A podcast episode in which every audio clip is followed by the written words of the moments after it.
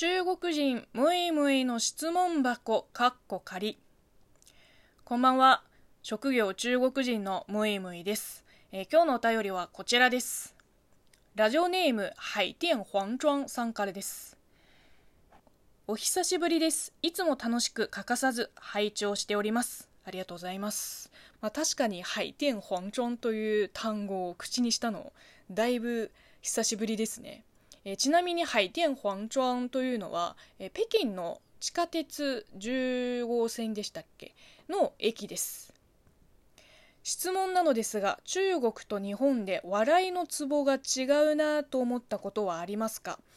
例えば日本のバラエティ番組やご友人との会話の中で何に笑ってるんやこの人たち。というような心境になることはあるのでしょうか？という質問なんですが、まあ、笑いのツボは言語や文化によってちょっとずれたりする部分もなくはないと思うけど、まあ、結局感性の個人差だと思うんですよ。同じ日本人でも人によってさ TikTok 面白いよって感じる人と何が面白いのかわからない人に分かれるでしょ？何が面白いのかわからない人に分かれるでしょ？私もね中国版の TikTok 抖音の、えーと、コント動画を見せられてクソつまんないって思う時もあるしあとはこの職業中国人っていうあのキャッチコピーも真顔でどういうことですかって突っかかってくる冗談が通じない方もいます。でもほとんどのリスナーさんたちは何それよくわかんないけど面白いっていうふうにあの思ってくれていると信じてます。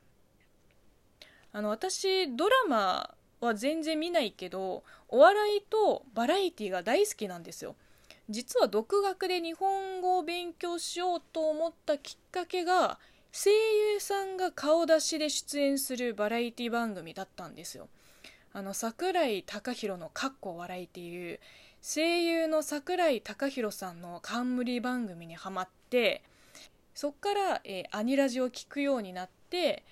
アニメの役と違って素の声優さんって芸人ばりに面白いじゃんってなってまあその時はまだ日本のお笑い芸人という生き物を知らなかったけど今だとね声優さんの次に一緒に仕事をしたいぐらい好きです。もちろん日本語もわからない日本文化について何も知らない人に例えば「一本グランプリ」とかを見せたらまあそりゃ何に笑ってるんだろうこの人たちってなるけど私はあの一応ね来日前からバラエティ感のあるツッコミもできる回し上手の司会通訳として仕事してきたから自分で言うのもあれなんだけどまあまあ評判いいですよ。ええ、つまり何が言いたいかというと